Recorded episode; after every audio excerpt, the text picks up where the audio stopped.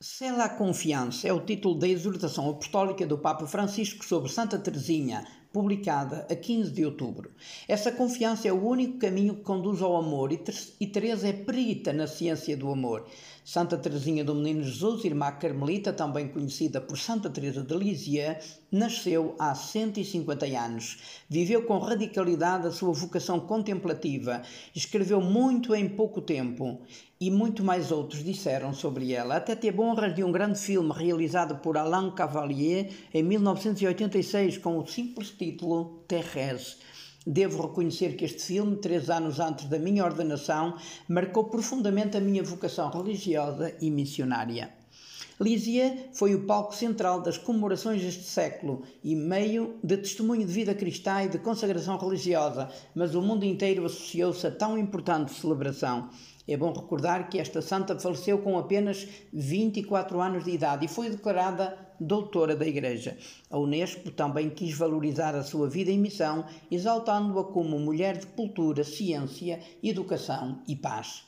A Igreja deu-lhe há muito o título inesperado de padroeira das missões, a provar que a geografia da fé não quer saber onde andam os pés, mas onde está o coração.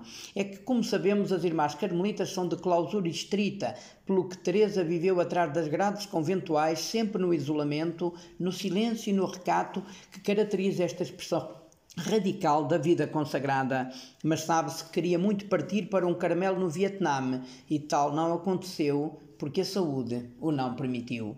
O Papa Francisco, na oração do Ângelus, a 1 de outubro, deu uma notícia em primeira mão. Hoje celebramos Santa Teresa do Menino Jesus, Santa Teresinha, a Santa da Confiança.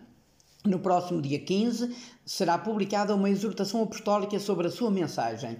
Rezemos a Santa Teresinha e a Nossa Senhora, que Santa Teresinha nos ajude a ter confiança e a trabalhar pelas missões.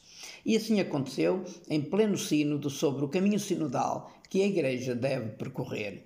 Escreveu o Papa Francisco: Santa Teresinha é uma das santas mais conhecidas e amadas em todo o mundo.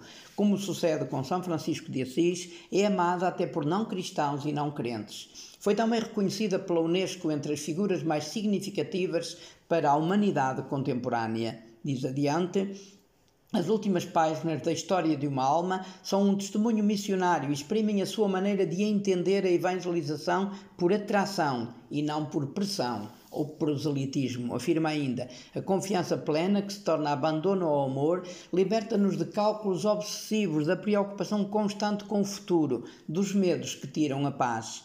Nos últimos dias da sua vida, Teresia insistia nisto Creio que nós, que corremos pelo caminho do amor, não devemos pensar no que nos pode acontecer de doloroso no futuro, porque é faltar à confiança. A verdade é que se estamos nas mãos de um Pai que nos ama sem limites, venha o que vier, havemos de o ultrapassar e de uma forma ou de outra cumprir-se-á na nossa vida o seu projeto de amor e de plenitude. O padre Daniel Brottier, um espiritano francês beatificado por João Paulo II, foi nomeado há 100 anos para relançar a obra dos órfãos aprendizes de Auteuil, em Paris. Encontrou-a num caos total, dedicou a instituição e construiu a primeira capela em honra de Teresa de Lisieux, quando ela acabava apenas de ser beatificada. A obra de Auteuil foi crescendo de forma milagrosa e hoje, um século mais tarde, está em muitos países e apoia milhares de jovens em situação de risco. Tudo por milagre da Santa, dizia sempre este santo missionário. O padre Amadeu Martins, que passou parte da vida a investigar os escritos do padre Francisco Liberman, o segundo fundador dos Espiritanos, publicou um estudo inédito da relação entre este missionário e a santa, a que deu o título A Vossa Alma é Irmã da Minha. Foi uma das minhas leituras na semana de retiro espiritual que acabo de viver em Spoleto, a cidade onde Santo António foi canonizado. Marcou-me o facto de ambos terem vivido sempre na Europa, mas possuírem um coração missionário com o tamanho do mundo inteiro. O Papa Francisco cita mais uma vez Teresinha: A caridade deu-me a chave da minha vocação. Compreendi que só o amor fazia agir os membros da Igreja, que se o amor se apagasse, os apóstolos já não anunciariam o Evangelho, os mártires recusar-se-iam a derramar o seu sangue. Compreendi que o amor encerra todas as vocações, que o amor é tudo, que abarca todos os tempos e todos os lugares, numa palavra que é eterno. Então, num transporte de alegria delirante, eu exclamei: Ó oh Jesus, meu amor, encontrei finalmente a minha vocação.